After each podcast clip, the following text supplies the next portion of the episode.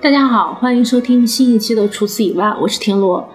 呃，这期的节目可能音质有一点点问题，因为我们在一个非常艰苦的条件下录制， 就是尝试了大概两个小时的各种录音设备。嗯，我现在人在日本，昨天吃了一个非常喜欢的烧肉，一家以前去过，然后印象就特别特别深刻的烧肉，昨天又终于重新吃了一次。然后吃的时候，我就觉得它有一些地方又跟我以前吃的不一样了，但是有些地方好像又把我对于烧肉的一些经历整体打通了一些。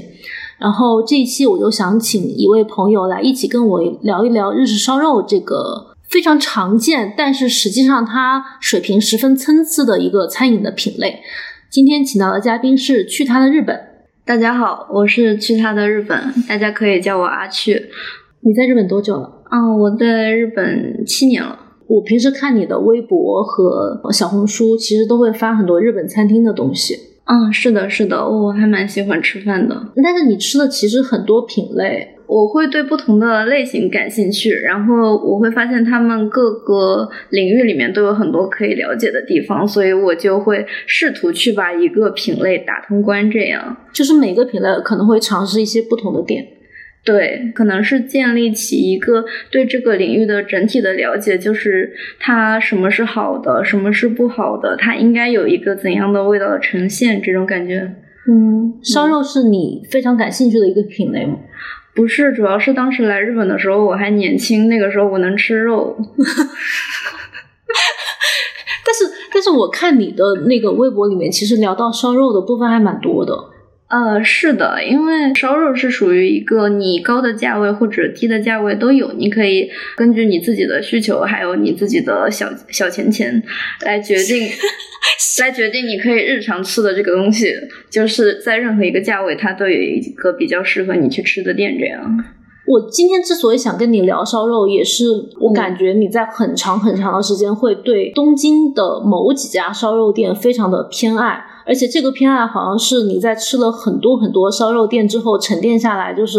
现在好像就不太尝试新的烧肉店，就只选择这两家。但但是哪两家我们待会儿再讲，但是好像是有这个趋势，对吧？对，是的，嗯因为很多店你就是尝试一下，然后知道它大概是什么感觉就行了。但是如果你要经常去一家店的话，那你必须得在这家店占到极大的便宜。你觉得我花了这个钱是赚了？嗯，你这个观点好像前两天有跟我说过，就对是你会觉得某家店是物有所值的，对不，一定是纯粹便宜，但是是它的肉和它的这个价格的对应关系，让你觉得有爽到，对然后就会选择这家烧肉店。对，因为大部分餐厅还是遵循一个定价的原理，就是你花多少钱吃到多少的东西。但当我花这么多钱，不止吃到这些东西，不止得到这些的话，我就会说，那下次还要去。嗯，东京烧肉店其实特别特别多，就是怎么样在这么多可能几百家烧肉店里面，最后选择到这两家，这是我最好奇的部分，就是探寻和确定的过程。嗯所以今天想跟你聊的主要就是，可能我们关于日式烧肉的一些标准，以及嗯最后非常、也许是非常主观的一些选择。嗯我们为什么喜欢某一家烧肉店？为什么最后最频繁的，当一想到吃肉的时候，就是想到这一家？嗯就想聊的主要是这个。嗯，嗯，好的，那我觉得可能还是要从我们吃烧肉的经历说起吧。那你第一次吃烧肉是你记得大概是什么时候，或者吃的哪一家吗？我记得应该是一六年的三月份，因为我刚来日本的时候，我晚上第一顿就吃的烧肉。啊，嗯，当时是我的一个朋友，然后他带我去了他家附近附近的烧肉店，其实也是一家连锁烧肉店，我已经忘了是牛角还是牛腩了。它有那个烧肉的放题，就是你可以无限制去吃的那种。就是自助，嗯，就是自助。它是就是各种肉可以任选嘛那种。啊，对，它是可以任选，但是如果你点的套餐会比较贵一点的话，它就有更好的肉的部位可以选。就是你也可以加钱，嗯，对，当时大概是三千多日元的套餐吧，是三千多的放题，三千多的放题。那对还蛮便宜的。啊，对，三千多日元的放题，然后我可能吃了得有二十盘肉，非常快乐。当你年轻、胃口还非常好的时候，就是抱着那种要把老板吃穷的想法，我使劲往里塞。嗯，对，就是就是那个时候刚来日本嘛，没有什么钱嘛，然后我就非常喜欢新宿的一家烧肉店，叫信永，它是一家很好的烧肉店，它大概是人均五六千日元。它的横膈膜非常的好，就算是现在想起来也会非常的好。我后来跟一些烧肉店主聊到他们家，嗯，店主就说我会去他们家只点横膈膜。哦，就是这家店是在业内还蛮有名的，是。嗯，在新宿地区算是有名的，一个是因为它通宵营业，第二个是它的肉挺新鲜的，然后价格又便宜。它是做那个内脏系的嘛，嗯，所以它的内脏，然后包括横膈膜都非常新鲜。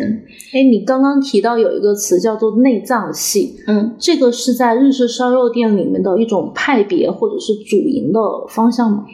日本的烧肉店，它可能会有正肉系和内脏系。嗯嗯，正肉就是我们吃的，嗯，常见的牛可以称之为肉的部位就，是正经的肉的部位。正经的肉的部位。然后它会根据各个位的各个部位进行精细的切割。内脏系就是主要以内脏为主，比如说大肠、小肠、横膈膜、心脏、肝脏、胃，胃这种感觉。嗯，牛舌，对，呃，这个我其实是听主厨说，就是很多烧肉店，它那个进内脏和进正肉并不是同一家供货商，它其实是两个渠道。它其实是两个渠道，所以你的店可能就是内脏的渠道特别好，但是正肉的渠道就稍微差一些，这样。它不太可能两个都进特别好的嘛，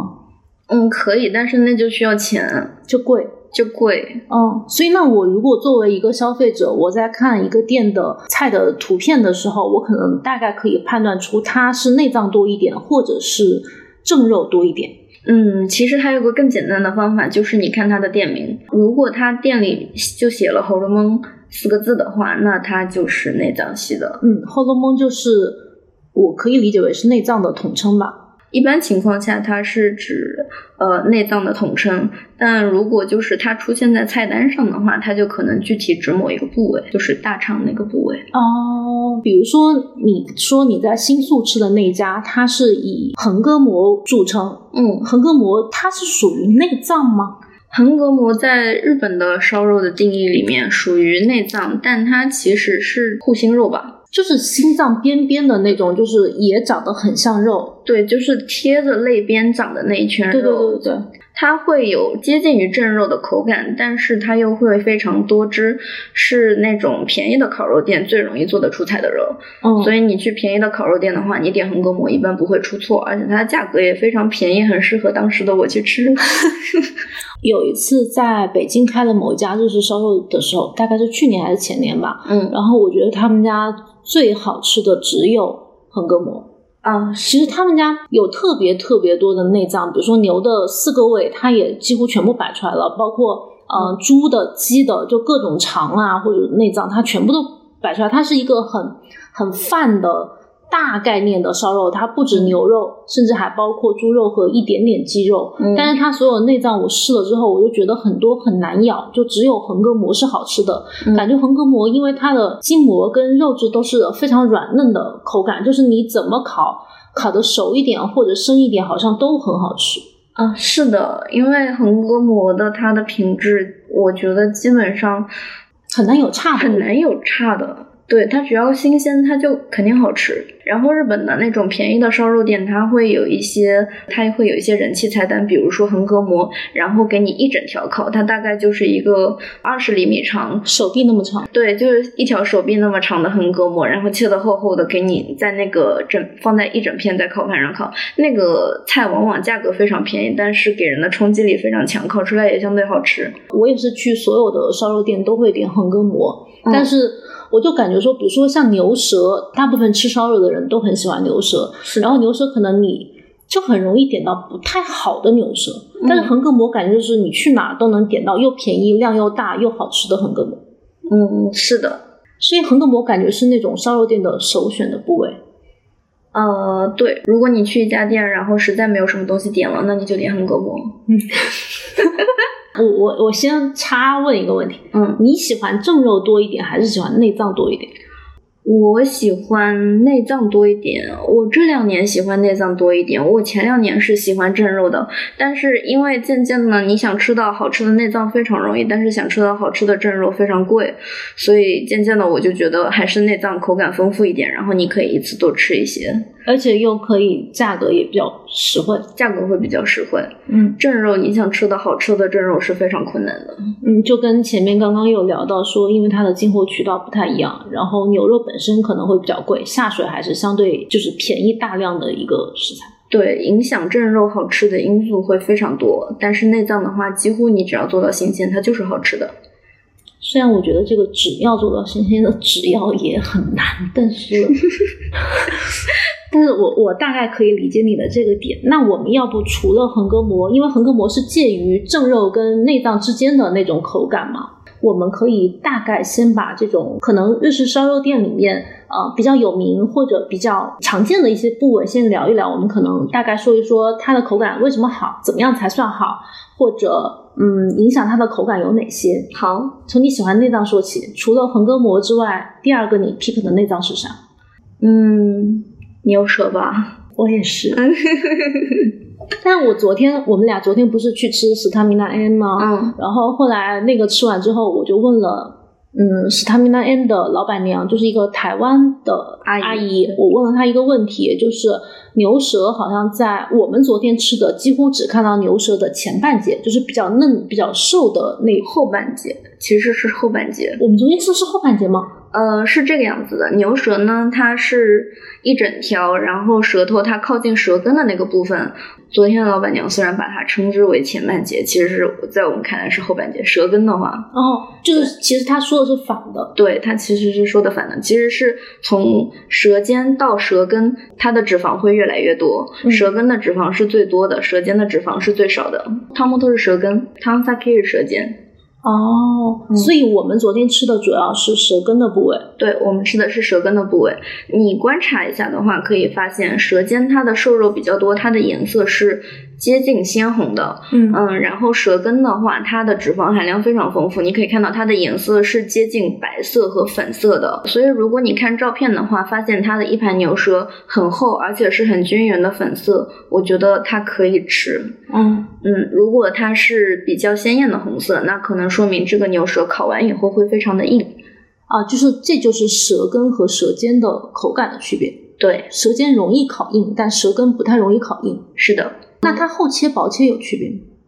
其实厚切薄切的区别不会很大，但是日本人会很喜欢厚切，因为牛舌是一个很接近正肉的部分，而且就是它的口感会像一块肉一样，而且它又非常的多汁，所以如果你厚切的话，它的口感会非常的好，然后会让你有那种大口吃肉的满足感。嗯，嗯，我吃过几种牛舌嘛，它有些是切在大概一厘米左右的，嗯还有切大概三到四厘米，就是那种超级厚的，像牛排一样厚的，嗯就在上面打那种井字形的花刀。嗯，然后烤到不全熟，大概七成七八成熟那种样子。对，但是它里面是因为我在国内也吃过呃烤的牛舌，国内如果是烤到七八成熟的牛舌，它里面就很容易有腥臊的味道。嗯但是日本的牛舌感觉它的里面就是即使不全熟也是非常 juicy，而且很鲜嫩的口感。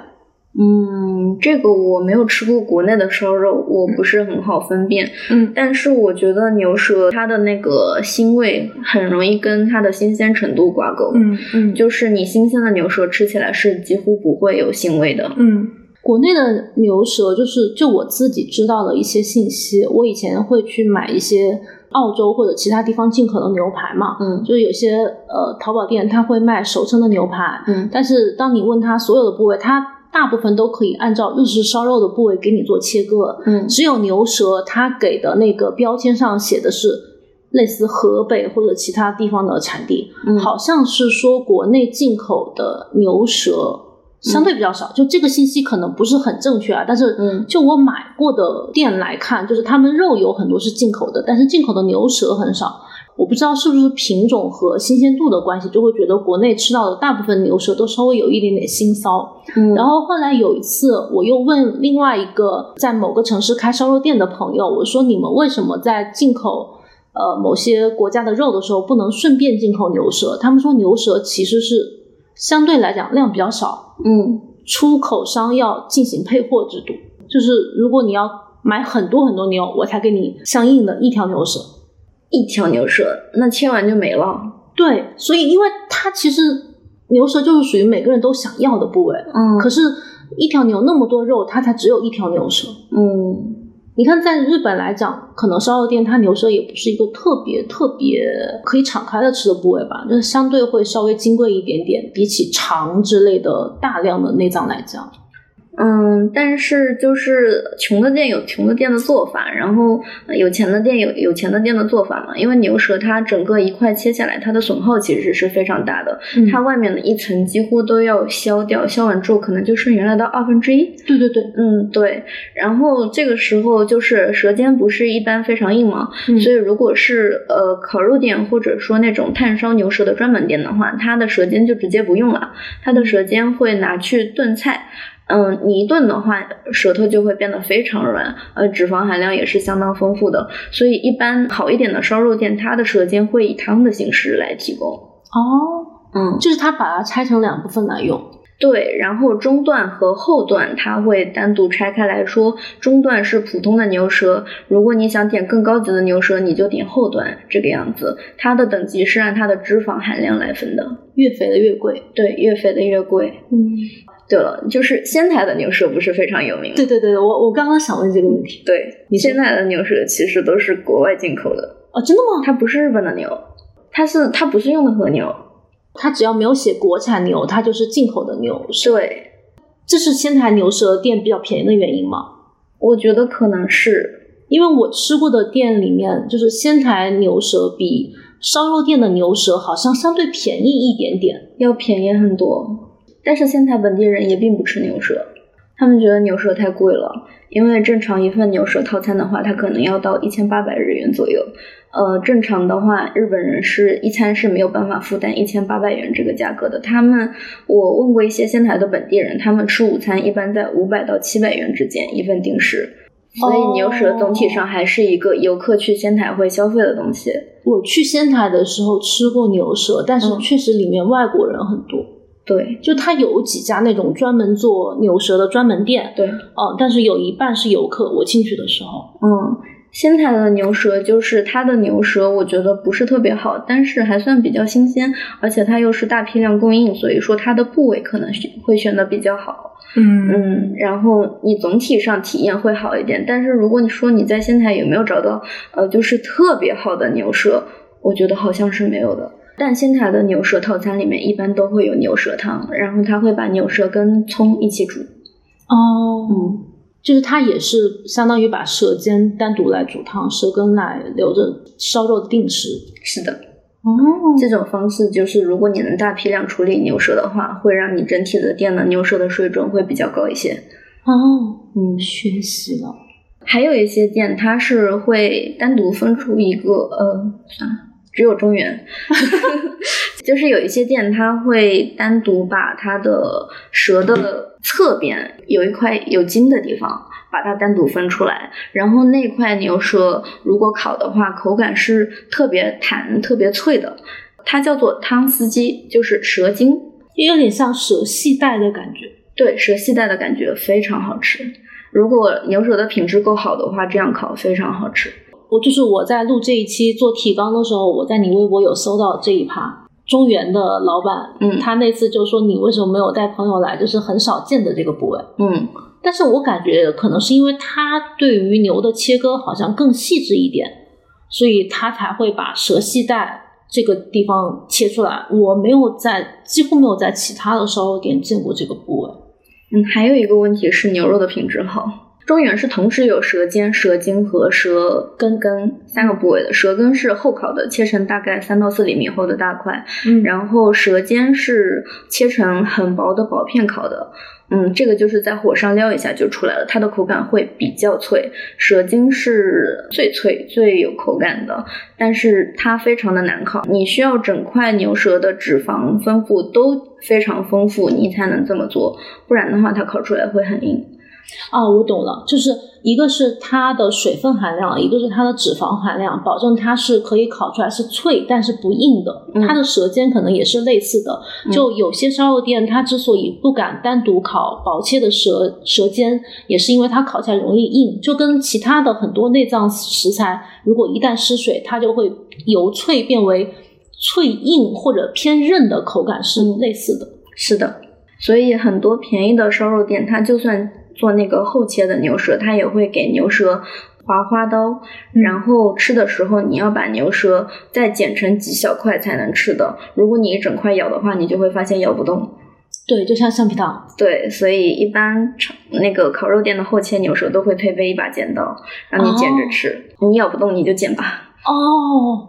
哎，你这个我感觉是一个判断它呃牛舌的品质是否足够新鲜的一个标准，就是它的剪刀其实是一个就是挽救的方法。是的，学习，哎，这个这个知识点很好。 好，那那牛舌应该好像差不太多。这里我想聊一下敬龙苑，因为嗯敬龙苑的牛舌真的是非常好吃。他们家应该招牌就是牛舌，对，静龙苑是一家在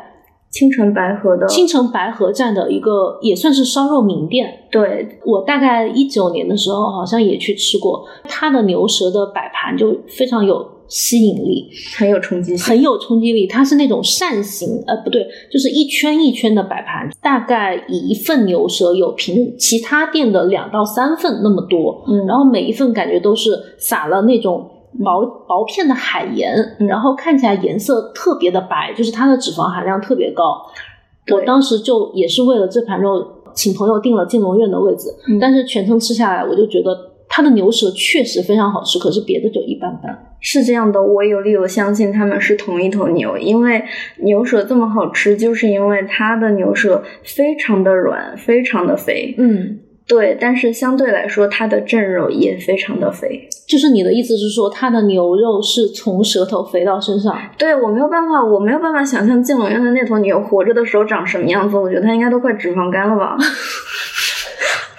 就是因为它的牛舌比别的店的牛舌更肥，所以它的牛舌就超好吃。对可是它的有可能是同一批肉的关系，或者同一只牛的关系，它的这个身上的肉也会偏肥，然后吃完就巨腻。是的，你也是这种感觉？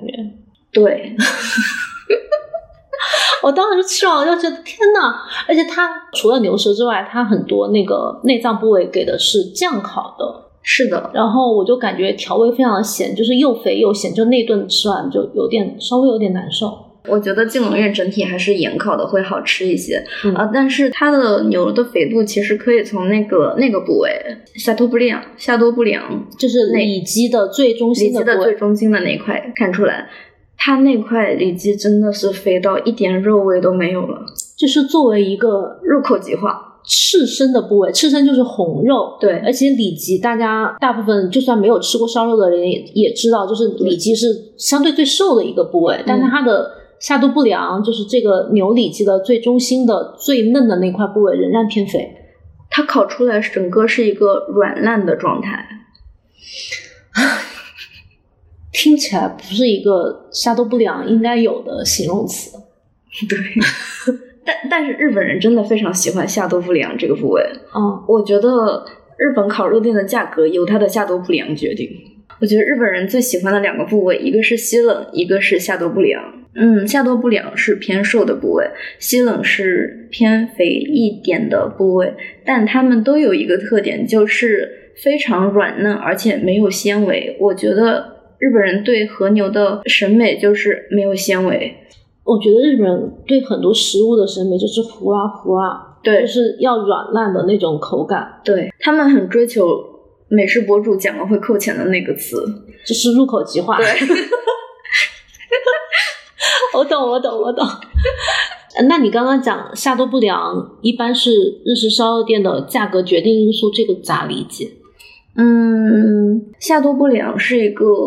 比较贵的部位，然后怎么说呢？日本人也愿意为它付钱，但是就是国内的一些名店，比如说，都内就是东京市内，比如说萨多不良，它名字就已经接近下多不良了。下肚不良是一个连锁型的烧肉店，嗯，说是连锁，可能更接近于集团。它有一些分店，但它不会铺的特别开。它是吃正肉的店里面，嗯，价格相对很低，而且口感都非常一致的。就是标准化做的比较好。对，我觉得就是这家店就就体现了很多日本人的审美。它首先价格挺便宜的，八千到一万，我印象中八千到一万二左右。我当时吃的是一万二，但是现在肯定不是这个价格。就是你能用这个价格吃到正肉，它是相对便宜的。同时，它的套餐，嗯，它会把肉分成很多的部位，然后一道一道的烤给你吃。但而且是他帮忙烤。对，但是我当时吃的非常崩溃，因为它从从第一道肉到最后一道肉，它的口感都是一样的，它每一块都向下都不一样。每一块都是软嫩的。对，嗯，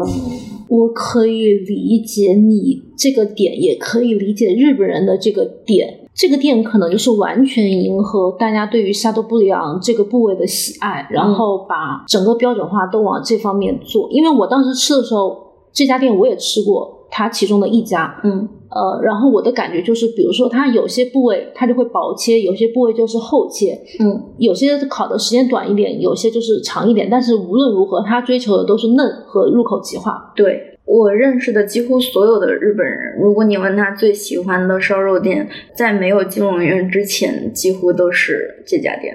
日本人喜欢的这种肉的口感，可能跟我们喜欢的其实是不一样的。对，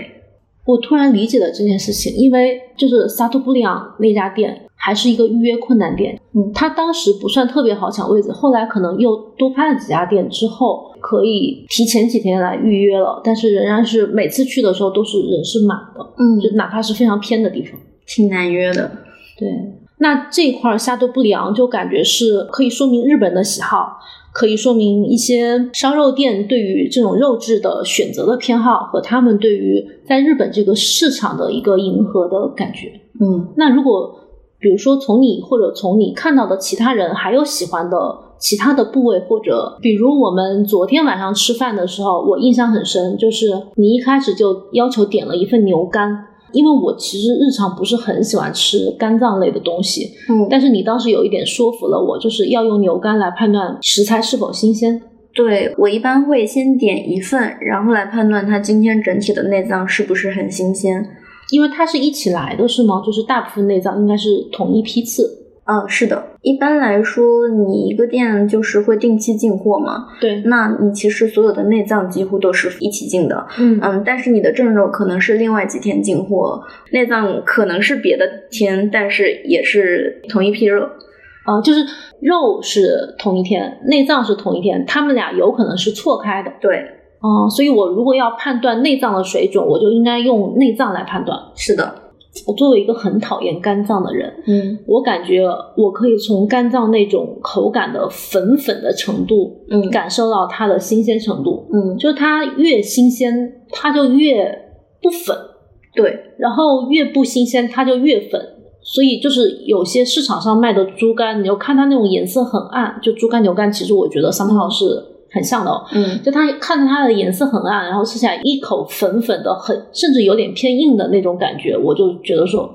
不行，完全吃不了。但是牛肝我吃过那种特别水灵，甚至有点像慕斯的口感的牛肝，对，牛肝新不新鲜是很容易看出来的，就是它在新鲜的时候，它整个长得就是一个非常水灵的状态，它看起来颜色非常的粉嫩，然后光泽感非常的强，但如果它不新鲜了以后，它就会很暗沉，就变成暗红色，对，它会变成深色。感觉是那种血色沉下来的。是的，我一会儿要给你提供几张好看的牛肝的照 片。好，那昨天那个牛肝，你就会觉得说，可能呃，这个并不是 argue 餐厅的问题，只是说我们作为食客来一个判断的标准，因为餐厅绝对不可能每天都给你对，就是它的运营模式决定了它不太可能每天去进货，它肯定是按批来的。嗯所以我觉得我们昨天那个吃的牛肝还可以，但是不是最佳但状不态。是第一天的牛肝。对对对，嗯，你吃过特别好的牛肝吗？我吃过，而且牛肝相对来说还是在内脏系的烤肉店里比较容易好吃的。我在 UG 吃过很好吃的牛肝，嗯在涩谷的一家我家附近的店。嗯，这 嗯家店我也吃过。对，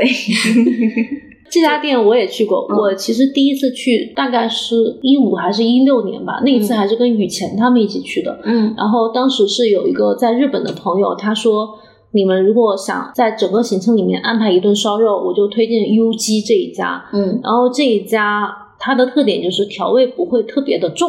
是对相对比较清淡一点，而且它的牛肝非常的有名。我不确定那个时候是不是相关的日本的这种食药监局的法律没有出来，当时的服务员小哥就推荐我们说这个牛肝你们可以试试生吃，然后我就生吃了一块儿，我就觉得好甜啊，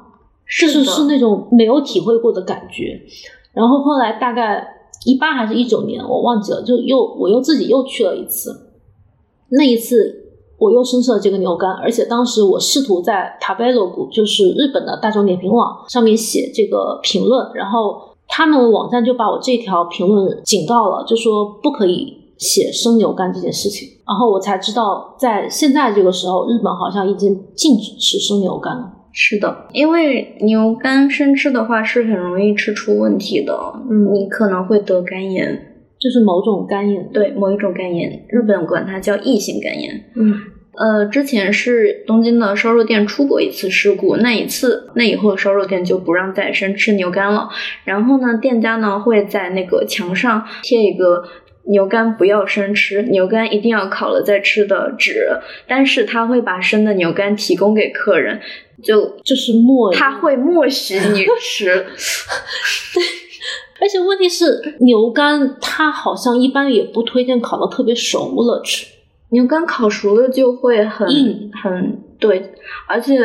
如果说特别新鲜的牛肝的话，你烤熟了反而那种内脏的感觉会出来，就是那种炒熟的猪肝一样的味道，它会出来。我觉得可能一些人就不是特别喜欢这个味道。但是完全生的牛肝，它整个是像慕斯一样，它是甜的。我觉得 两边还是很好选的。如果有甜的，我当然吃甜的了。嗯，但是这个是有风险的。对，所以你可以把它那个牛肝夹起来，然后让它在烤盘上稍微烫伤一下，你就可以吃了。就是类似 tataki 那种做法，对嗯，把它表面稍微撩熟一下，对，半生，半生嗯其实是大部分人会会吃这个半生的状态。但是我在呃新宿有一家很有名的做内脏烤串的店，那个店员就跟我说，我们今天有牛肝刺身，凉拌的那种，啊，他说你可以吃，你可以点，但是你绝不能拍照。哦，就是禁止 SNS，对他就是给你吃，但是不能让别人发现他在给你吃。然后我说好的好的，不拍照。但是我相机是放在桌上的嘛，然后大概过了一分钟左右，我一回头，我发现店员在远处观察我，他在 watching you。就是他又想推荐给你吃，但是又确实不允许你拍照，对我可以理解这种那什么，就是我们不是鼓励吃牛肝刺身，就是它确实风险非常的大。但是屡禁不止，大家屡教不改。行，就是不不鼓励，就是不鼓励包包括烧鸟的刺身，我也不鼓励，那个风险也很大。对嗯就是所有的会生有嗯的，沙门氏菌。对对对对对，就是，但是这是日本烧肉店会出现的一种现象。嗯，嗯，除了牛肝之外，我还见到比较多的一一部分牛的内脏是牛的几个肚。大家都知道牛有四个胃嘛，嗯然后可能像 mino 就是牛的第一个胃，嗯还有其他的类似我们常见的百叶啊、金钱肚，就是中餐里面的叫法，好像嗯在烧肉店也比较多。是的。百叶的话，其实会给你的店不是很多。嗯，它好像是做成菜比较多，我印象中。对它，它会给你凉拌，稍微烫一下水，但几乎是生的。就类似涮肉里面，呃，是类似爆肚里面那种焯一下的感觉。，对，大概焯一下，看起来仍然是灰色的，最多就一两成熟吧。我觉得可能它就是放进水里，然后迅速的焯一下，然后拿出来。嗯，然后它吃起来不是那种熟的毛肚的口感，就甚至不是我们在火锅里面吃到的那种，它非常软，而且是嗯很水灵的。嗯，一般会给调一个酸甜口的酱，拌上黄瓜丝什么的一起吃，加一点胡椒。哦，对，它是不是有点柚子醋那种？对对对，吃起来是酸酸甜甜的。我好像吃过，嗯，但是我们昨天在史塔米纳恩好像吃到了烤的百叶，百叶非常容易烤老了，所以如果不是特别肥的百叶的话，嗯也很困难。嗯，就昨天小胖烤的时候，也是浅浅的给它撩了一下，微微卷起来就可以吃了。烫伤。烫伤，烫伤吃法。对，大部分一些老牌一点的烤肉店，它还是会提供给你毛肚刺身这个吃法，就是一成熟的毛肚啊、凉拌。烤的话，它会非常容易烤得老，而且日本人不太会烤这个。日本人的喜喜欢的内脏跟我们区别还是挺大的。 m i n o 就是牛的第一个味，好像是，嗯我感觉是中日都喜欢。嗯，是的，它的肉质比较厚，即使是烤到全熟，也是脆脆的口感，不太容易韧。是的，它怎么烤都不会过火候。我觉得就是如果品质不太好的米诺，它吃起来非常硬，很难嚼，就嗯完全烤熟了以后。然后它很难进去味道，所以一般会酱烤。那酱烤的话，其实就看你烤调的那个酱到底是不是好吃。我觉得在大部分便宜的烤肉店，你吃米诺的话还是相当灾难的，因为它给你的酱会特别甜。哦嗯，所以如果你不是很能接受那种甜口的烤肉的话，你尽量不要点酱烤的米诺很大片的米诺或者酱烤的大肠。啊、哦，对，大肠这个我也想说，就是、嗯我以前刚刚开始吃日式烧肉的时候，我因为我很喜欢吃肠类的食材，嗯然后我就会几乎点所有的牛肠，但是我就觉得它很灾难的一点在于，首先它非常肥，嗯如果它那个肥油保留特别多，我就吃不下去。嗯但如果把肥油烤的比较干净，我就觉得会很韧，就嚼不动。嗯，就是你不是他们的目标客户，哦因为那个东西，按日本人的理解，它就是要带着一汪肥油吃下去的。哦，就是要吃那种一汪油。对他追求的就是那种一汪油的感觉，呃，有一些店家会对你千叮咛万嘱咐说，你不能把油烤掉，你差不多熟了，你就可以吃了。哦，我懂。我感觉日本人吃烧肉还是整体就很喜欢吃偏肥的、偏油的那种部位跟口感。就是他没有打算光靠肉让你吃饱，他的意思是让让你腻住配饭配菜，就是你只需要点两到三盘肉，然后你可以不停的喝酒。哦，就是它类似于我们烧烤的感觉。对，没有人像我们一样，没有人像中国人一样在日本烧肉店点一整桌肉，然后光靠吃肉吃饱的。哦，我懂了，就是比如说它有些咸一点的酱汁的烤肉，它也是拿来配米饭的，就是或者配酒。对，或者配酒，就是要靠喝酒跟配饭来把自己填饱，所以他们可能人均两三盘肉也就 OK 了。对，一般日本人的话，可能两到三盘肉是 OK 的。对，不像我们可能一个人就要四五种那样子，是的，这才觉得吃爽了。对，所以我们会非常容易被腻住。那你确实，我如果只吃一点点，那吃一点肥油好像好像也还行。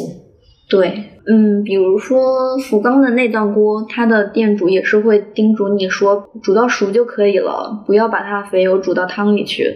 哦，那我以后就是可能会完全避开牛肠不点。对，但是我在京都吃过一吃过一家内脏烤肉，它是会把大部分的肥油都给你刮掉的。这家店我推荐给你。这个这个就有点像我我在家做肥肠的时候，把里面的油摘的很干净再去做。但是有些人就会觉得，如果把油摘掉了，可能它的口感就没有那么香，没有那么就脂肪的香气会稍微差一点。哦对，这个还是根据各个烤肉店他们的审美来决定的。有的烤肉店就是喜欢一烤一汪油的口感，嗯，京都人可能会比较纤细一些。对， 比 比东京人可能稍微优雅，对对对，嗯，那我们刚刚聊的是大部分的这种用来做烧烤的肉的部位哈，嗯肉和内脏的部位就比较常见的嘛。像你刚刚说的蛇系带，我觉得已经是一个非常非常稀罕的部位了，非常稀有的部位了。那其他还有什么类似牛尾或者其他我们常见的，比如骨边肉啊之类的那种部位吗？嗯牛尾其实很难出现在高级烤肉店，因为牛尾不是冻货的话没有办法切。它直接先着顺着那个骨节切不行吗？日本的牛尾的提供方式是拿那种需要使用切割机的，它会把牛尾连着骨头，然后片成一片像花一样的中间是对薄片，它是横着顺着骨头切的，哦，它不会把骨头剔下来，它是会把牛尾冻起来，然后就是像切火腿一样，康康康的一片一片切下去，切出来的牛尾它是有一整个完整的骨髓的横截面在那里的。就然后烤薄片的牛尾，烤薄片的牛尾，然后它的肥油会卷曲起来，然后你就像在吃贴骨肉一样啃，绕着牛尾啃一圈。我我确实没太见过这种切割，因为我以为我、嗯我在有些烧肉店吃到的牛尾是炖的牛尾汤嘛，对它就有点像我们在国内吃的牛尾汤一样，是牛尾是切成一节一节的，就是它顺着、嗯呃骨头中间的缝隙就可以直接切下去。嗯但你说的这种，我感觉我可能下次要试一下。它它默认就是切薄片，是吧？对，它默认就是切薄片。哦你会在一些主打内脏的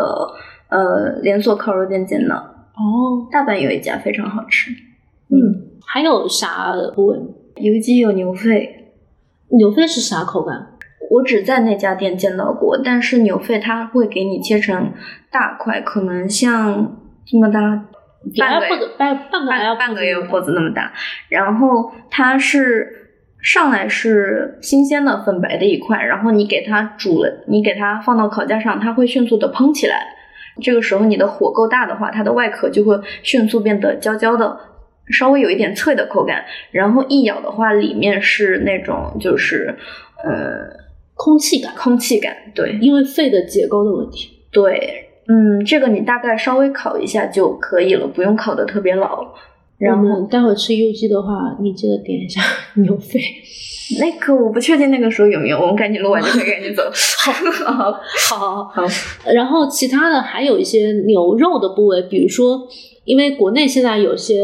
店也会卖这种，比如说像牡蛎肉，还有那个肩膀肉。牡蛎肉是什么？牡蛎肉它是肩背之间的那种，中间有一个竖的线的那种，哦就两边对称，然后也挺嫩的，挺肥的。好，这些肉我感觉好像是不是大差不差啊，有些肥一点，有些瘦一点，整体区别不是特别大。什么嗯肩膀肉啊，什么之类的，除了下肚不良是偏纤细偏嫩的，其他是可能肥瘦或者筋就是稍微多少有点参差这样子。嗯，对，总体上来说，正肉口感区分不大，大体上来说可以分为 los 和 c a l b i 嗯，用萨米拉亚老板娘的说法就是肥肉和瘦肉，哦你要肥的还是瘦的？哦，懂了。就可能如果我作为一个游客，我去烧肉店吃想吃正肉的话，我就问他哪个可能偏肥一点，然后我再搭配一点偏瘦的来吃。但是日本烧肉店它的定位也非常的模糊，就是你经常看见它的菜单上有 los 或者 c a l b i 但其实它提供给你的并不是就是我们通俗意义上的里脊，就它甚至都不是贴着脊梁骨的那一团肉了，就是它可能肩膀部位也叫里脊，然后屁股部位靠近屁股的那一块它也叫里脊，这个在那个你给它分割的时候，就是卖肉的人是不会说这是里脊的，但是因为它们的口感非常接近，所以他们会把这个肉统称为里脊。其实它是按口感分。不是，是因为你区分不出来这个部位的肉它跟里脊具体之间口感的区别，但是这个部分的肉会比里脊要便宜三成左右。那它是假冒，嗯，大所有人都在假冒这件事情就不能称之为假冒了，就是通假。通假。哦，这个这个这个点我以前也不知道哎，因为它啊确实可能看起来就是都是瘦的，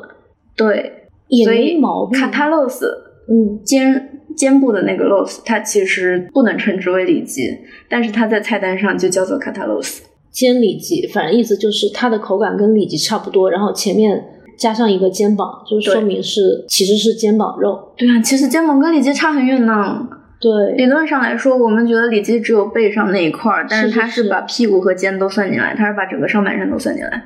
有点神奇，就是感觉是为了营销跟销售这个东西，好像它自创了一个。概念就是它的分类方法并不按部位，或者也不完全按肥瘦，它是那种拼凑感、拼接感的一、嗯一种肉。是的，哦，学习了。那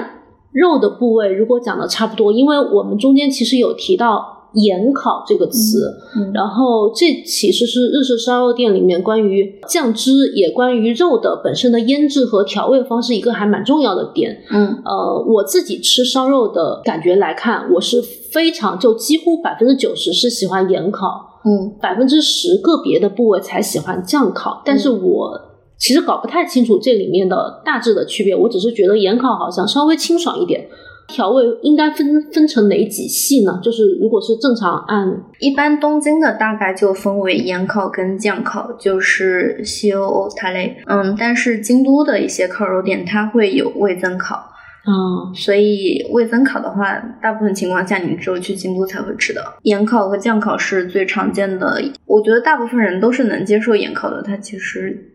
就是有一个基础的咸的调味。酱烤的话就。要看大家的接受水准，就是它的酱一般都是偏甜口的，我觉得很多酱是有点甜咸，微微的酸，甚至个别的酱有点泡菜味儿。是的，我觉得好吃的酱烤的调味的话，它一般都会稍微加入一些果香的成分，就是哦它会在里面加苹果或者嗯甘蔗汁或者柚子呃柚柚子不太会加，它会加一些偏甜味的水果，哦，给它苹来果增加一泥些果香味，对，哦。这样它的甜味就会比较柔顺。我以前吃过，有一次在垮味山，你好像有吃过那家店吗？嗯他们家几乎就是全酱烤的。然后我当时吃的时候，我就觉得吃到后面就是甜的稍微有一点点腻，就因为它整体都太甜了。就一开始吃还是挺惊喜的，觉得嗯很提味道，但是到后面就可能因为甜的东西累加太多。是的，一般来说，以酱烤出名的店，他们自己家的那个酱料的配方都是不对外公开的。好的店，它都是有自己独家的那个酱汁的秘方的。那其实酱烤最重要的就是这个秘方到底好不好。就是又调味又不让人吃腻，是的，所以你去便宜的烧肉店，你点酱烤很容易是很灾难的，因为他们没有什么味道的平衡感，他们可能就是在网上下载了一个菜谱，然后就对着挑了。嗯，好一点的酱烤的店，它的口感会相对平衡一点，它会甜，但是不那么甜，整体上来说就不会太油腻，嗯，不会太齁。不会太齁，或者它齁到了日本人的心坎儿 上，那也说不好。比如说那个呃，Jumbo，它其实就是哦对齁到日本人的心坎上的。姜博我吃过，对他们家主打的调就是那个酱烤的调味料，还有那个西冷肉，就是撩一下的那个一整拌鸡对拌鸡蛋的那个，一整片的西冷肉，然后在盘上撩一下，再拌鸡蛋。这个吃法最开始是酱博做出出来来的的。江博这家店，它也是有大概三家左右的，就集团制的那种店嘛。对，然后它有一个很有名的这个做法，就是比如说它有一大片薄切，大概是手掌一个半手掌那么大，对，然后在非常旺的炉火上面微微的撩一下，有点像寿喜烧的做法。对，然后再把这个嗯，可能不全熟、半熟的在鸡蛋里面拌一下吃，就这个吃法也有点像寿喜烧。对。虽然所有店后来都在跟他们学，所以我一开始吃酱博的时候，我就百思不得其解，就是大家都说这家店很有特色，特色在哪里？原来它的特色已经被大家飘走了。哦，当他首创之后，因为这个太容易模仿了，对，我记得可能是一六一七左右吧。嗯，然后当时嗯，带我去吃的朋友，他也说这家店集团旗下好几家分店都是日式烧肉的百名店里面的，嗯然后有一家就跟他家特别近，他就提前好几天预约了之后带我去吃，然后我跟家属都吃到后面就觉得非常的腻，甜腻甜腻。但是你要思考它的那个位置，就是它是在东大附近，周围都是男子大学生，所以你中午去吃它的午市的时候，它会有非常便宜的套餐，我记得当时是三千多日元，哦你可以吃很多肉。然后我当时周围全部都是幸福的。疯狂在吃饭的男子大神，他们一边大口吃肥肉，一边大口吃饭，可香了。哦，我我懂，就是他的面对的人群可能是要那种吃爽的嗯那种爽感的人。是的。嗯同时，因为他们家的肉品质很不错，所以他们也可以兼顾一些就是想要吃更好的肉的客群。嗯，就是稍微中档、中高档一点。对，嗯，那除了酱汁之外，还有我这么举例不知道是否恰当哈，因为我吃过很一些不同的烧肉店嘛，比如我们去食堂米纳恩，几乎人均是五千到八千这个价位就可以吃的很爽。嗯然后以前也吃过那种偏贵一点的烧肉店，大概人均三万到四万日元的这个价位的也有。嗯我自己吃的一个很明显的感觉就是，便宜一点的烧肉店，它的烟火气，就不管是它店里的环境的烟火气，还是那种烤肉的烟火气，都非常的足。嗯然后贵一点的烧肉店会让我觉得，虽然有人全程给你做这种 course，做一个套餐，嗯全程不需要你自己动手，它会搭配一些更贵、更软嫩，尤其是下肚不良比较多的部位的这种整个套餐，但它烤出来好像总觉得差一点意思。好像便宜的反而吃起来会更爽，好像贵价烧肉是一种为了让它 fine dining 化而做出来的一种形式。嗯因为因为像 Jumbo 它的价格可能一万五左右，我印象中嗯都不算是最贵的那一档，只是肉比较好一点，但是日常还可以消费到。但是嗯三万四万类似 Uchikono S 那种档次的，我就觉得有点存在有点奇怪，我不是很理解，你也不理解这个，我不知道它为什么那么贵。就是很泛影化的烧肉。嗯，但是泛影化的烧肉其实是从中原开始的，可能炭火烧肉中原，对。怎么说呢？就是一开始烤肉店就是像现在的烧鸟一样，日本人其实也不是很认所谓的高端烧鸟，或者说日本的大部分人，因为它是一个很新的产业。那烤肉其实也是一样，就是把烤肉做精细化处理这件事情，其实应该是从中原开始的。然后之后就是大家才会把肉进行这样的切割，然后以一品一品的呃一品一品的形式，然后有人给你烤，然后给你呈现在你的面前，一品一品就是一道一一道一道一道的给你烤，他会对就会有人帮你烤这件事情。就是它是某个时间之后才大规模出现的产物对，就是以前大家都是单点的，近几年才有套餐。啊。中原把这个事情，就是你跟中原也挺熟的， 对，他做这个事情，他的出发点是啥？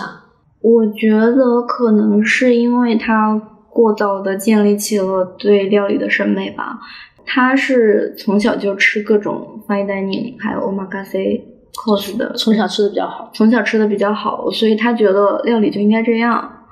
哦后来他继承了烤肉店，但他也一直觉得烤肉也可以这样。哦，可能他对于肉的认知和切分是足以支撑他把烤肉做成翻译化的那种做法，对，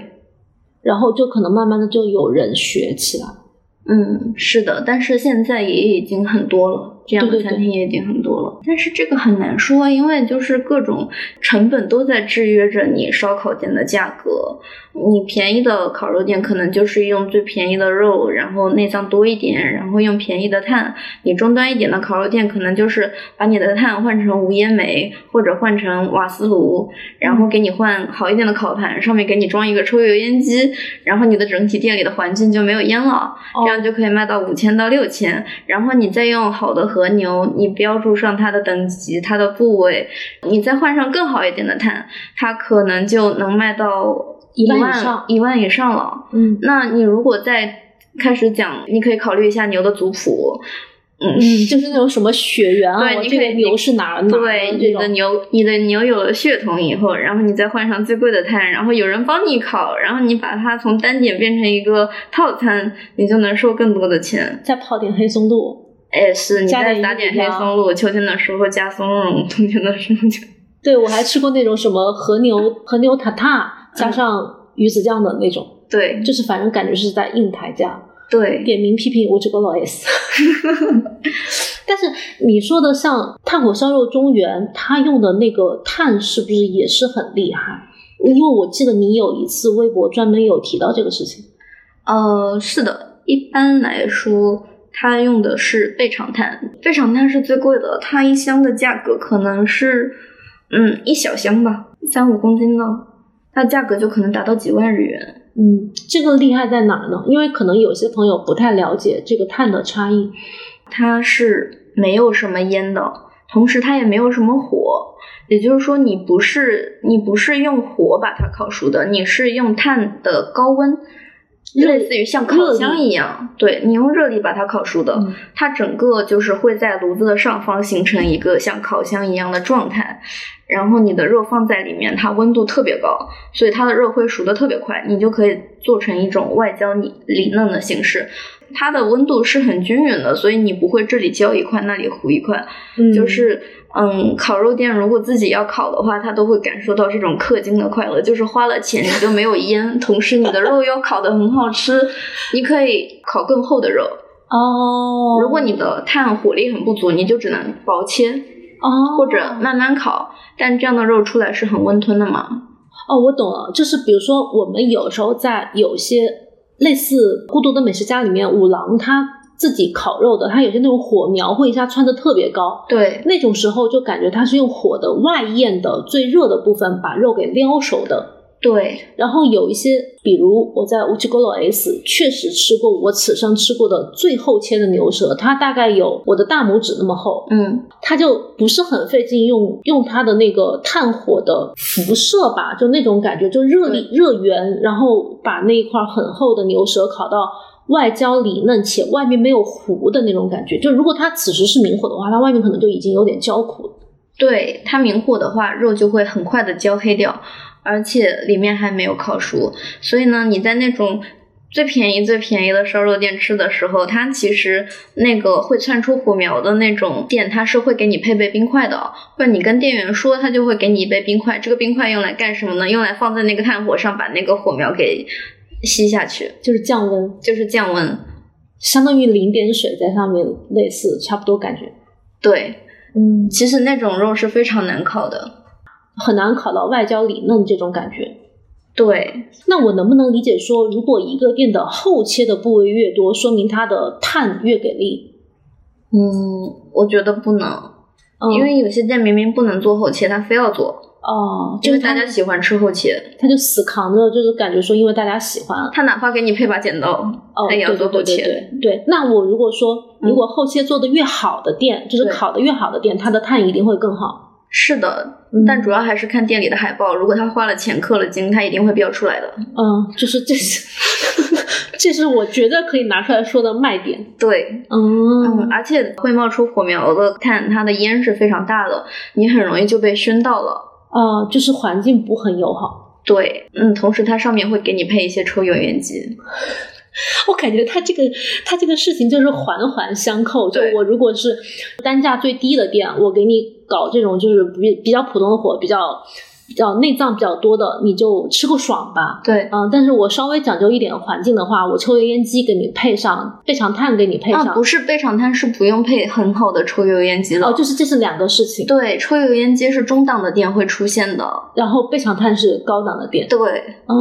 就是就是我可以判断这个烧肉的烧肉店的等级，就是可以从这种角度来判断。对我个人不喜欢有抽油烟机的烤肉店。一般如果我看到它有抽油烟机，我就可以 pass 了。它比起就是整个屋子里都是烟，它一般来说会配备抽油烟机的店，它还是会用稍微好一点的炭，它不会烟那么大，也不会突然的冒火。但是呢，就也不是特别好的中不溜的炭吧，它也可能会给你用瓦斯炉，嗯，就是给你用火烤，嗯，但总的来说就是它默认了自己的碳会有烟。还有一个最重要的问题是，抽油烟机会把热量吸走。如果你是用倍长炭的话，它本身就没有烟，你用抽油烟机是很浪费的，因为你会把一个烤炉变成一个铁板烧。哦，对，所以有抽油烟机的店，它只有下方肉是可以受热的，它上面的肉是不能同时，它烤出来就不会那么的焦香。就有点像单面在煎。，对，单面再煎。那你回家其实买一个好一点的肉，你回家拿自己拿一个铁板自己烤一下，也是差不多的效果。嗯，这一趴真的我以前没有考虑过这个角度。对，而且抽油烟机还有一个问题，就是你很难在这种店约会，你会发现所有人都对面的人长着一个抽油烟机脑袋，对，就是很不舒服。嗯很很难对话。 是是是，对嗯有抽油烟机的店就 pass。就是因为这几个原因，所以我不太会去有抽油烟机的烤肉店。嗯，然后我们刚刚讲了，就是牛的一些部位，呃，烧肉店的环境。甚至它用的碳、它的价格，就是这些因素都讲了。然后我觉得还有一个整体的部分是不容忽视的，就是整个牛的选择，因为我们刚刚是拆开讲它不同的部位的特点。像之前有提到说，进农院可能他选的那个牛，它一整个就偏肥。这种对于牛的选择，除了肥瘦之外，还有什么影响烧肉品质的因素吗？我觉得挑一家烧肉店的话，你得确定它的货源，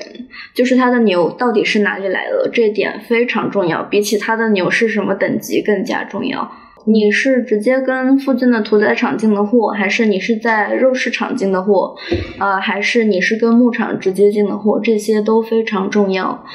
那我觉得现在就是国内的朋友一个问题，就是他特别追求牛肉的等级。就是我看过几乎所有的关于烤肉店的文章，它第一部分都会介绍和牛的等级制度。是的，可能这个更直观吧。很直观，就是它的等级其实就决定了它的油脂分布。对，和牛的这个等级是几乎跟肥瘦就是油脂程度是成正比的。对，嗯，然后这个可能在视觉上也非常的直观，所以大家一听到说和牛的等级，就把它跟肥跟入口即化画个等号，就是反正比较简单的一个结果。对，但是这个样子就是也会有一些毛病，就是你会过于关注它的等级，或者说有一些体验过 A 五和牛的人，他就不愿意再吃这个和牛了，他觉得它是一个非常肥的东西。但其实一个牛具体有什么样的风味，那不光是它整体的等级，那跟它的年龄啊，跟它的产地都会有关系。就比如说我自己会比较偏好年纪大一点的牛。有味道，对，它会比较有牛的味道。然后就是牛的雄牛或者雌牛，它也是会对味道产生影响的。一般来说，好一点的烧肉店，它会希望你是一头年纪比较大的美丽的雌牛。雌牛味道会比较好吗？雌牛会比较软一点，哦，但具具体的我不是很清楚。但总之，大家都比较喜欢用雌牛。可能雄牛它的纤维会粗一点，我猜。嗯，可能，而且比较卖得上价格的是年纪稍微大一些，就是可能三十六个月左右，嗯，没有生过小牛的牛，哦，理解，就是生生产过小牛，它的牛肉肉质会有一些变化。生产生产过小牛的牛叫做金产牛，价格会相对低一点，但是偶尔也会能找到特别好吃的。嗯，这个整体上来说，就是它年纪大的牛，它会特别的有风味，你吃起来那不光是汁水，还有那个油脂，它还会有肉的香味出来。我觉得这点还是比较重要的，嗯，但是如果实在没有办法的话，其实他们还会通过熟成等方式来增加它牛肉本身的味道。但如果牛的年纪太小的话，那可能吃起来就是水水的，这种牛就会很便宜。一般来说，法餐厅或者意大利餐厅他们会用这种牛，所以我一般去吃 fine dining，我是默认它的主菜是会翻车的，因为我不知道，因为我知道它没有好的牛。这个是中原教过你的，是不是？对，嗯，没有餐厅敢给它上牛肉。 就是鲁班鲁班门前耍大斧的那种感觉。对，如果你去其他餐厅的话，你可能会优先选择猪肉或者羊肉或者其他肉的主菜，鹿肉也可以。对，这个我解释一下是为什么。中原就是炭火烧肉的中原那个老板，他的意思是说，因为西餐厅进货它是按部位进的，对它的量和对于整个品质的把握没有烧肉店这种按头或者按更多，反正就是按大量的这种进货的方式来的更准确。对，嗯，所以他可能就是来一块嫩嫩的肉，因为因为西餐厅，比如给你煎了呀，或者是给你烤了，它的烹饪方式相对也是比较偏好那种嫩牛肉的，嗯，所以他就会觉得说，西餐厅的主菜如果是牛肉的话，嗯，反正一般不是非常 OK。对，而且就是如果你是分部位进的话，那你单价可能是会比较高的，啊可能你花的钱是差不多的。烧肉店的话，它就有这个优势，说它可以一整头卖牛，嗯，那它一定会在它的海报上标出来，它就会说我是一整头买的牛。还有一些烧肉店，它会说它是每天从那个质朴的肉市场每天新鲜进的牛。那如果你看到这种店的话，你就需要注意一下，就是质朴市场的营业日。它周六周日是不营业的，所以你如果周日去，你一定没有新鲜的肉。质朴肉市场是一个大型肉市场，是嗯一个对，类似于驻地市场是专门卖鱼的，质朴肉市场就是专门卖肉的。如果一家餐厅是从驻地市场、丰州市场进进货的话，那你就需要关注它，嗯，驻地市场哪一天不开。但如果你是从质朴肉市场进货的话，你也要看清楚它肉市场是哪一天不开。所以它周末卖的牛肉很多时候，反正肯定不是走新鲜路线的那个肉，可能熟成还行，但是新鲜度会差一点。对哦，你周日吃到的牛，最早是周五进的，嗯，最晚是周五进的。最晚是周五进的。嗯嗯嗯，懂了。嗯，嗯，这个渠道好有意思。那如果我不是从肉市场进，我是找，因为有些餐厅，嗯它的肉会标明说从某某牧场直达，它每天的对肉甚至可能会不一样，对。这种会好一点吗？嗯，这种这种的话，你就更难判断了呢。但是，对从牧场直达来说，理论上是，嗯，你相对能用比较便宜的价格吃到更好一点的肉。嗯，但那个很取决于那个牧场的饲养方式。如果它这批牛都不好的话，那它可能就不好。知府市场它就是你可以选择，你可以有选择，你今天买这个牛，明天买那个牛，这个都是可以的。然后甚至有一些烧肉店的老板，他会说我跟质朴市场的呃店家关系非常好，他们每次都挑最好最好的肉给我，嗯他们会把他们的仓库开放给我看。但总之，他还是分部位买牛啊。我懂你意思，就是如果我是说，嗯我从某某牧场来，那其实这个来的不确定性更大，嗯就有点像，可能不是很恰当的比比方啊，就是我买菜，我从盒马买，嗯还是我自己去菜市场挑，就是嗯这个挑的过程，可能对于一个很成熟的烧肉店或者一个嗯成熟的烧肉料理人，他反而是更重要的一环。嗯，是的，就是牧场来的，你就得看牧场老板他今天给你的是什么就是什么。对，所以有的时候有一些烧肉店，它会，比如说庄园，它就会提前预告说，我下个礼拜会有一头非常好的牛进来。这是他跟那个牧场老板沟通过的他可能看过那头牛了，长得非常漂亮。哦，嗯我，懂然了后我确实吃了那个牛，我也觉得我第一次见到那么漂亮的牛。肉好看一定就好吃。对，就是我那次吃到的肉让我非常的感动，就是我原来和牛还是可以这个状态的，就是一般我们来看到的和牛，它都是就是很有棱角的，就是你给它切割成一整块，然后你沿着它的纹路切下去，它的脂肪是有一点凝住的状态，它是有一点动过的。嗯，怎么说呢？它融化以后，它很快就会软成一团。但是那头牛它的状态非常的好，它整个散发着一种新鲜的光泽，甚至有一点接近于潮汕牛肉火锅的质感。它是很干的，它没有那么湿，也没有那么冰，也没有那么油，会黏黏的，会更有活力。会更有活力。你会感觉它会粘住盘子。这个粘住盘子就是、呃怎么讲？就是如果它越湿，它就越粘不住，对它就会从盘子上滑下来。，对，但是它比较干，它的肉的有粘性，对它就可以粘住盘底。它那盘肉烤出来整体的风味都是不一样的。我感觉我第一次吃到兼具了潮汕牛肉和日本和牛的特点的那种肉，它既是入口即化的，同时它的纤维又是有那种吃肉的感觉的。就是不是过分软嫩的那种感觉，对是可以你有咀嚼感，但不难嚼，对且是就是很恰当的那种纤维感。对，那是我目前吃过最好的一头牛。就是中原跟牧场沟通过，对说哦很漂亮的一头牛这样子。对，他说这样的牛已经是两年没有进到过了。我觉得这种完全可遇不可求哎，对就是它也不可能在餐厅正常的 course 里面出现。嗯，它是在正常的 cos 里出现的，只是它每次就是我的意思是说，你不可能去偶然的碰见这件事情，嗯很难很难。很难。那说到这里，因为我们刚刚提到的这些店里面，我感觉好像你最推荐的是中原这家店吗？如果对于一个我我设定一些前置条件啊，嗯，就如果对于一个游客，他吃烧肉可能没有那么多很丰富的体验，嗯如果给他一个不要那种预约困难的感觉，但是要吃到让他一下哇哦 amazing 的那种感觉的烧肉店，你有什么推荐？我觉得其实无锡锅楼还不错，五十块多但不 S 的那不种。 S 对，或者说你如果是嗯没有对和牛有过高的要求的话，其实你挑任何一家肉新鲜的店都会很好。嗯，如果你要挑内脏的话，倒是有一些店可以挑，但是如果正肉的话，我觉得中原它的调味不是所有人都能接受的，而且它的调味是偏重的，嗯，而且它不是传统的日式调味，它可能会有一些盐或者胡椒。黑胡椒是吗？对，盐加黑胡椒。所以如果你不是很接受这个调味的话，那我觉得不是很建议去。嗯但它的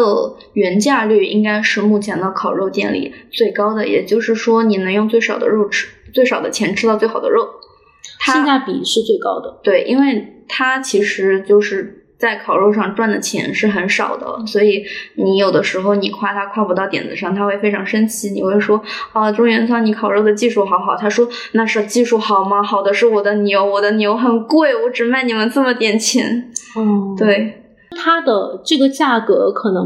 不是说单价特别低，而是它的价格跟它的肉的这种品质的对比是性价比最高的。，对，是性价比最高的。如果你能接受它的那个调味，你就可以去吃。它一片牛舌的成本可能就有三千多日元，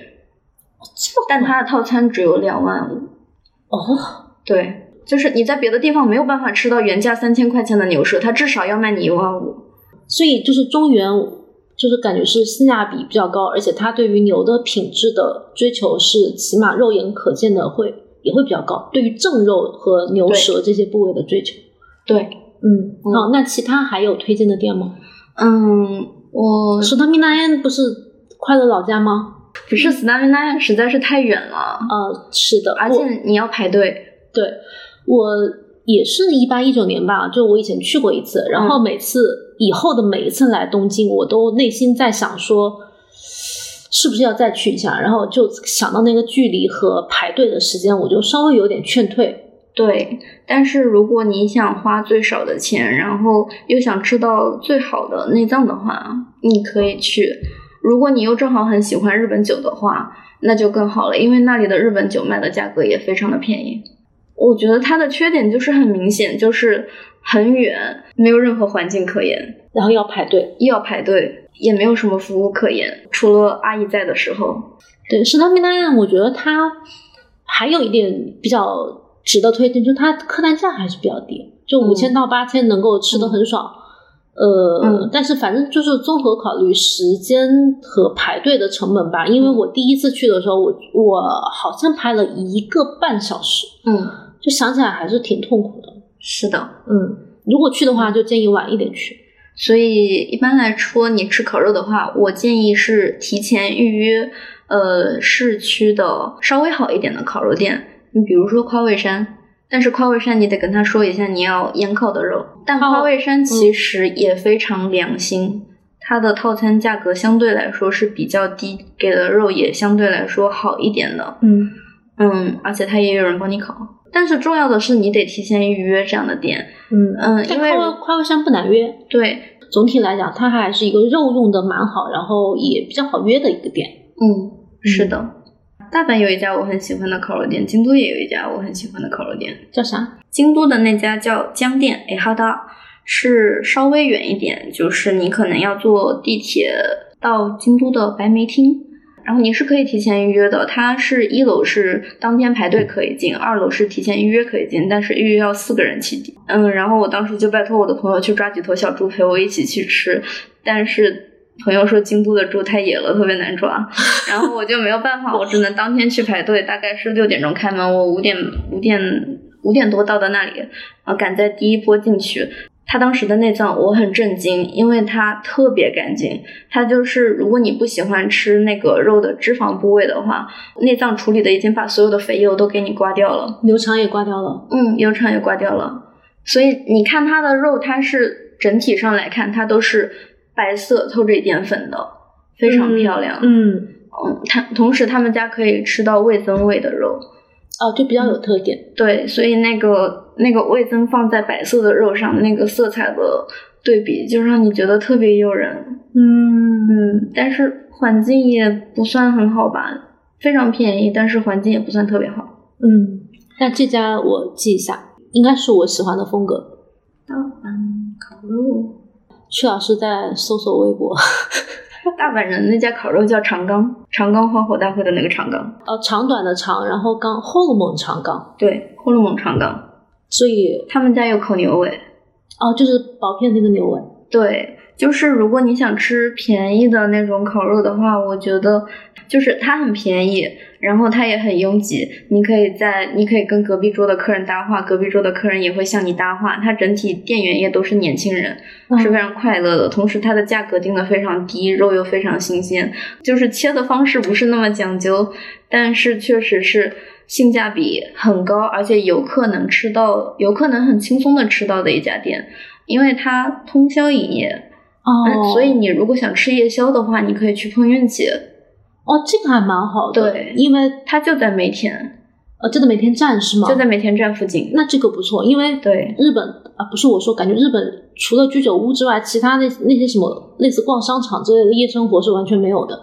是的，尤其有些人他觉得吃怀石或者吃寿司没有什么油水，半夜容易饿的话，这个地方就很适合补一顿。对，嗯嗯，不错不错。东京的话，相比一下就是 U G U G 可以在八点左右的时候 walk in，你可以碰一碰运气。我们现在七点五十五，对不起，我们要去吃肉了，是吗？我我们我这一你集很急，我感受到你很 急。这一集，因为我们今天录的比较艰难，是中间折腾了两个小时设备，然后我们就说好说录完这一期再去 walk in 吃一个 U G。好的，啊，那那我还有一个最重要的事情要跟大家讲一下，就是烤肉的时候，如果你会觉得肉粘着烤盘，你就先夹着那个肉在烤盘上划两下，然后它就不会粘烤盘了。哦，那我也有一点要补充，嗯就是在烤肉之前，